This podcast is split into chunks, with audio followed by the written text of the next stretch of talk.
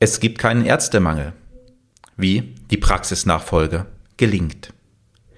In dieser Folge bin ich im Gespräch mit Harriet Kollmann, den Kopf von Medman, einen Zusammenschluss von Experten, der die ärztliche Grundversorgung auf neue Füße stellt. Viel Freude beim Hören. Seit Generationen. In meinem Podcast zeige ich euch, welche Herausforderungen und Hürden bei der Unternehmensnachfolge auf euch zukommen und wie die Übergabe gemeinsam gelingen kann.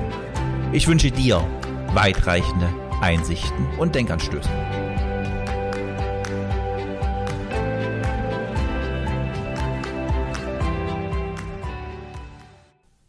Hallo, mein Name ist Holger Langer. Ich unterstütze Familienunternehmen als Mentor und Coach in der Unternehmensnachfolge. Ja, lieber Podcasthörer, wie ich dir schon in der letzten Woche erzählt habe, starten wir heute mit einer Reihe von ein paar Interviews. Und unser erster Interviewgast ist Harriet Kollmann, die mit der sehr provokanten These, es gibt keinen Ärztemangel unterwegs ist. Ja, Harriet, herzlich willkommen im heutigen Podcast. Du bist mit Madman mit der These unterwegs, es gibt keinen Ärztemangel. Wir als Patienten erleben wir überall Schwierigkeiten, an Termine ranzukommen. Äh, wir haben eine hohe Überalterung äh, der Ärzte, viele Ärzte, die ihre Praxis äh, aufgeben möchten, müssen, wollen. Wie kommst du zu der These, es gibt keinen Ärztemangel?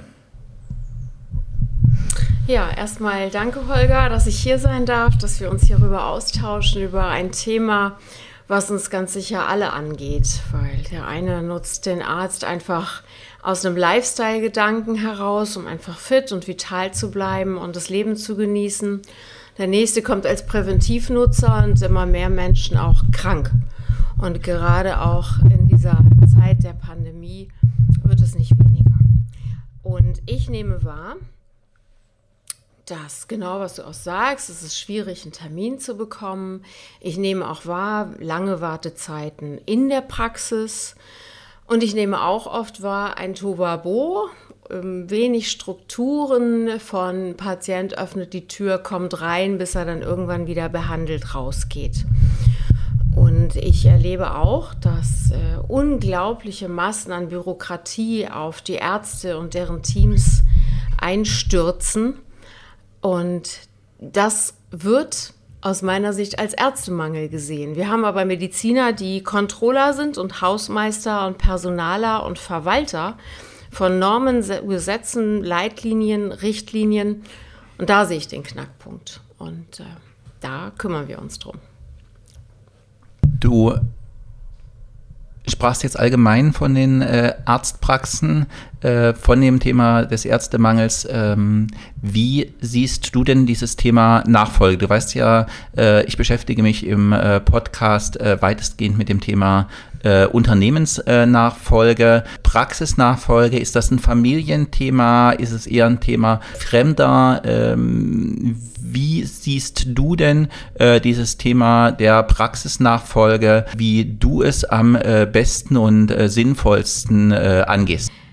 Ich beschäftige mich ja seit 2004 mit dem Arzt in eigener Praxis, mit den Gains und Pains von dem Arzt selber und von dem Team oder von deren Teams. Und im Laufe der Jahre ist es auf der einen Seite zum Teil etwas weniger geworden, dass wirklich die Nachfolge innerhalb der Familie erfolgt. Und ich habe parallel das Gefühl, dass es auch so ist, weil es ganz viele Mediziner gibt, also auch die nächste Generation, die dann halt auch Medizin studiert, die aber keine Lust mehr auf die Niederlassung haben. Und darauf führe ich auch dieses Thema zurück. Und ähm, ansonsten haben wir oft immer noch die Situation, dass in den Teams, wo der Arzt jetzt allmählich in den Ruhestand gehen will, eigentlich auch wenn die Menschen nicht miteinander verwandt sind, ähm, durchaus so eine Teamatmosphäre, also eine familiäre Atmosphäre da ist. Und ähm, ich glaube, dass es ein riesen Ansatz ist, hier eben auch durch Entlastung, durch das Abbilden der nicht medizinischen Tätigkeiten von Experten wieder mehr Begeisterung für die Niederlassung entfacht werden kann, so dass auch die Söhne und Töchter von Medizinern, die selber grundsätzlich dieses Burn-in für diesen Bereich haben, äh, wieder die Praxen übernehmen. Das ist ein sehr interessanter Aspekt, den ich da selber auch gerade mir nochmal aufrufe. Dass es eben vielleicht sogar in der allgemeinen Akteurszene fast schon vernachlässigt wird, was da für ein Potenzial ist dass der viele Kinder schon heranwachsen in so einem Haushalt mit einem Arzt, mit zwei Ärzten und dann dieser eigenen Praxis, diesem gemachten Nest, dieser Übernahme des Lebenswerkes schon den Rücken kehren aus Angst vor Bürokratie.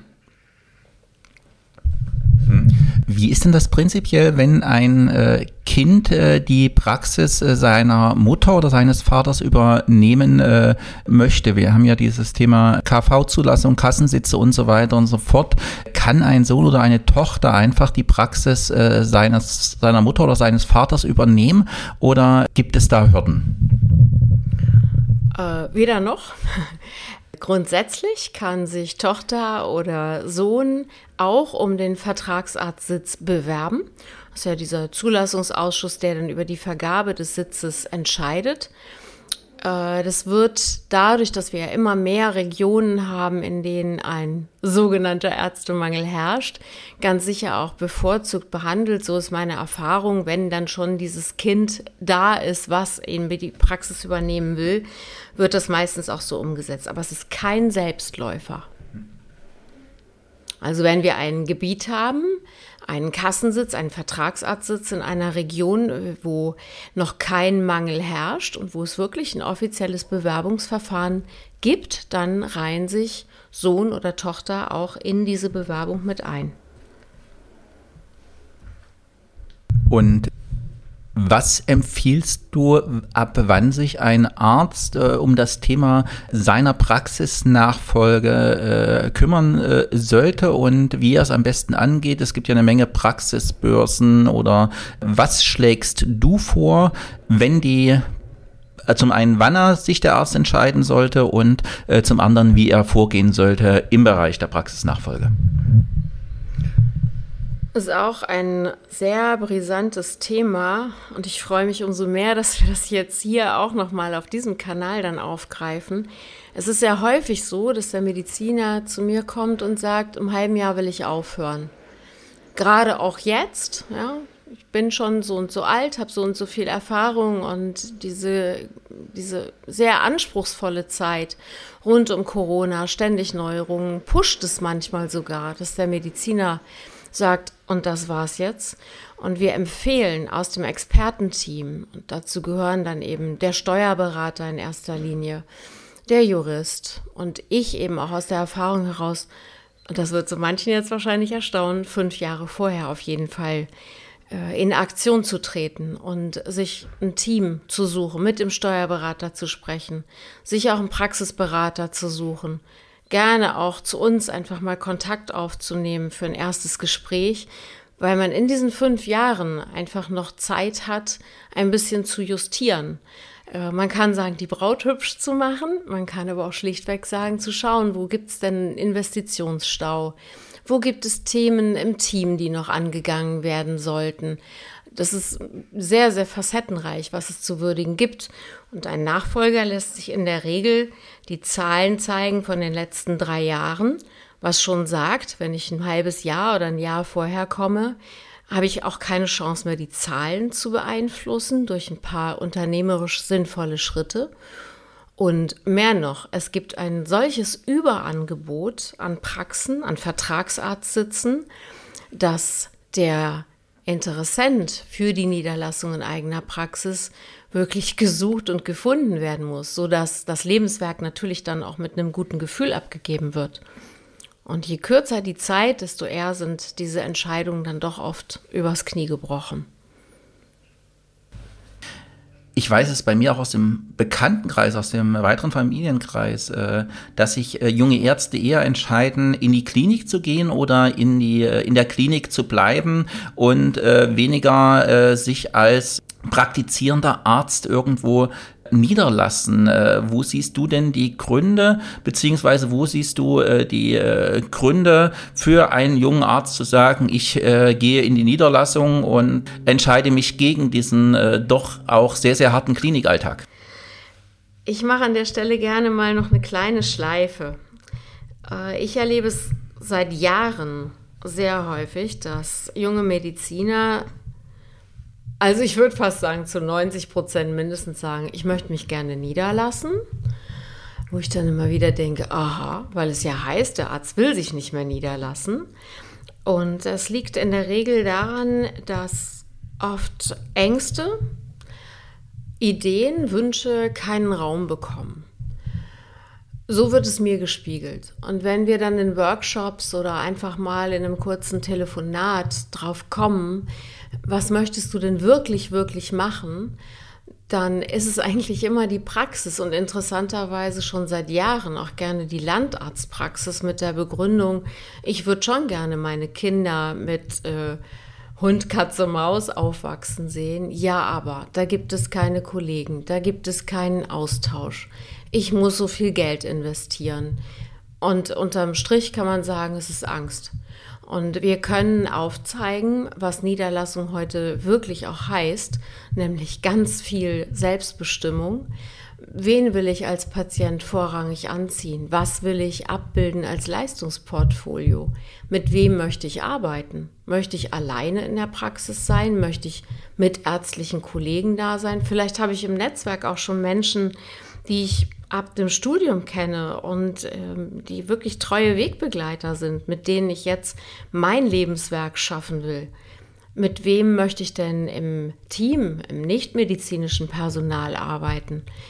wie will ich vielleicht mich mal ganz anders aufstellen? Auch diese Möglichkeiten gibt es ja. Seit Jahren hat der Gesetzgeber Raum für Delegation und Substitution von nichtmedizinischen Leistungen eingeräumt. Und das wird aus meiner Sicht viel zu wenig aufgegriffen.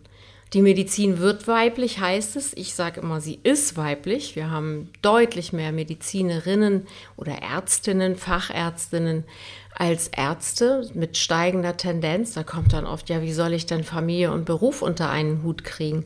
Da gibt es aus meiner Sicht in der eigenen Praxis viel mehr spannende Möglichkeiten, sich einen Sitz zu teilen oder sich gegebenenfalls, auch wenn man so gar nicht mag, um es erstmal auch kennenzulernen in der Praxis, sich anstellen zu lassen.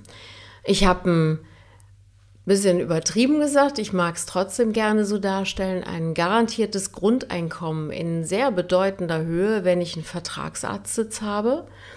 Das wird unterschätzt, was es heißt, wenn Patienten mit der Chipkarte kommen, die GKV-Patienten und sich behandeln lassen. Es ist nicht rein rassig ein Schema F. Es gibt viele Zusatzleistungen, die sogar auch in dem Rahmen abgerechnet werden können um eine gute Grundversorgung dem Patienten zu bieten und selber natürlich ein gutes Grundrauschen schon mal zu haben.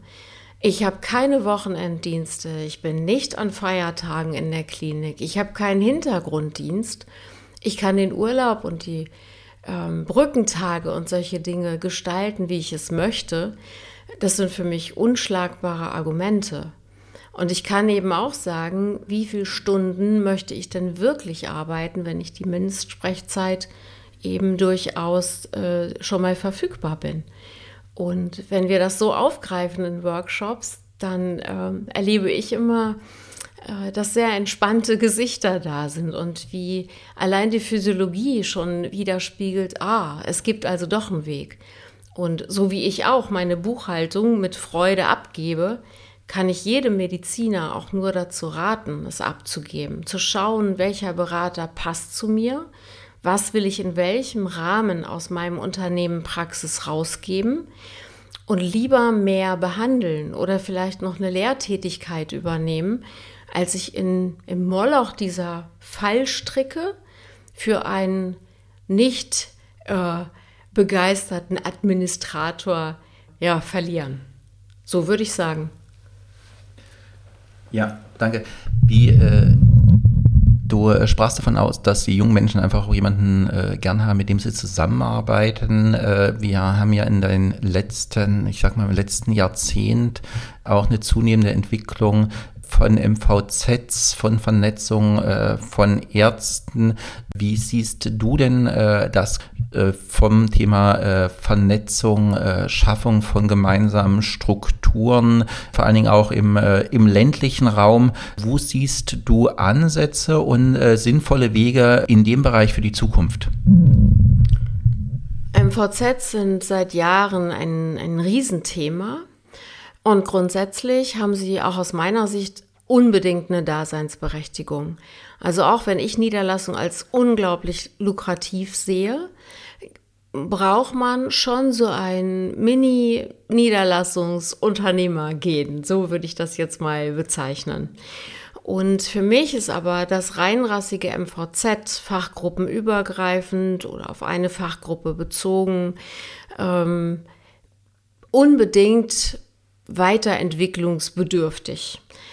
Ich frage mich auch immer, wenn man alleine im Wikipedia nachschaut, wer ist denn eigentlich der Patient? Ja, da sagen die, das ist der Wartende, der Leidende, der Ertragende, also so Opfer und krank und so. Im nächsten Satz kommt schon, es ist der Präventivnutzer.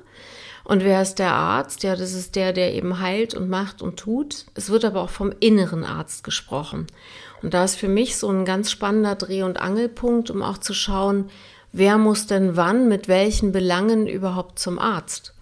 Oder gibt es vielleicht in einer guten, funktionalen, zeitgemäßen Versorgungsstruktur in einer Gesellschaft, die altert, die inzwischen ganz viele Glaubens- und Kulturthemen zu würdigen hat, die zum Teil schwere chronische Krankheitsverläufe hat und ein unfassbares gesellschaftliches Thema wie Gleichgültigkeit, dass wir Menschen uns in der Regel nicht mehr so umeinander sorgen und kümmern wie früher. In einer Zeit der Singles, der unfreiwilligen Singles oft auch, mit einhergehender Einsamkeit. Einsamkeit macht krank. Professor Spitzer hatte ein sehr, sehr berührendes und eindrucksvolles Buch zugeschrieben. Sehe ich in der Versorgungsstruktur auch Teilhabeprojekte zum Beispiel, um Menschen abzuholen aus ihrer Einsamkeit heraus, ihnen wieder Sinn zu geben, kleine Aufgaben verrichten zu lassen, weil unser höchster Wert, und das trifft für alle Schichten und jeden Menschen zu, ist der, ja, die Sehnsucht, der Wunsch nach Verbindung, nach Zugehörigkeit. Und deshalb ist ein einzeln stehendes MVZ für mich, wenn ich an die Kommune, an die Gemeinde denke, nicht zielführend und nicht zeitgemäß. Danke, das macht Mut für die Zukunft, was du uns äh, jetzt so erzählt hast äh, und lässt mich auch nochmal anders auf das Thema Ärztemangel blicken. Was magst du denn als letztes Statement, sage ich jetzt mal hier im Podcast, äh, unseren Hörern den abgehenden Ärzten oder den Patienten oder zukünftigen Ärzten äh, gern noch mit auf den Weg geben? Fühlt mal in euch rein, was aus eurer Berufung, aus eurem Burn-in, aus eurer Entscheidung der Leidenschaft am und mit dem Menschen zu arbeiten geworden ist. Wie es euch wirklich, wirklich im tiefsten Innern geht, wenn ihr jetzt aktuell in Klinik oder Praxis, MVZ oder sonst wo seid denkt groß, spinnt groß. Ich bin da ein Meister drin und schaut dann, dass ihr Ratgeber an der Seite habt, die euch begleiten und unterstützen, auf Augenhöhe, ja, den Weg zu gehen, um so nah wie möglich an eure Vision zu kommen. Und meine Vision ist, dass wir 2023 nicht mehr vom Ärztemangel sprechen, weil wir es aus dem Team heraus und dann auch aus der Community heraus schaffen, dass jeder seinen Stärken entsprechend so eingesetzt ist, dass Menschen einfach wieder versorgen wollen und der Rahmen vereinfacht wird. Ja, dafür stehe ich mit all den Madman-Experten. Harriet, ganz, ganz lieben Dank für das Gespräch und ich, wir, unser Team wünschen dir ganz, ganz viel Erfolg mit Madman. Das waren jetzt ein paar Einblicke in die Arbeitsweise von Harriet und ihrem Expertenteam, wie die Praxisnachfolge gelingen kann und wo entscheidende Stellschrauben sind. Ich hoffe, der Podcast hat dir gefallen und ich freue mich, wenn du eine Bewertung hinterlässt und ihn weiterempfiehlst. Vielen Dank fürs Zuhören und bis zum nächsten Mal. Dein Unternehmensmentor und Coach Holger Langer.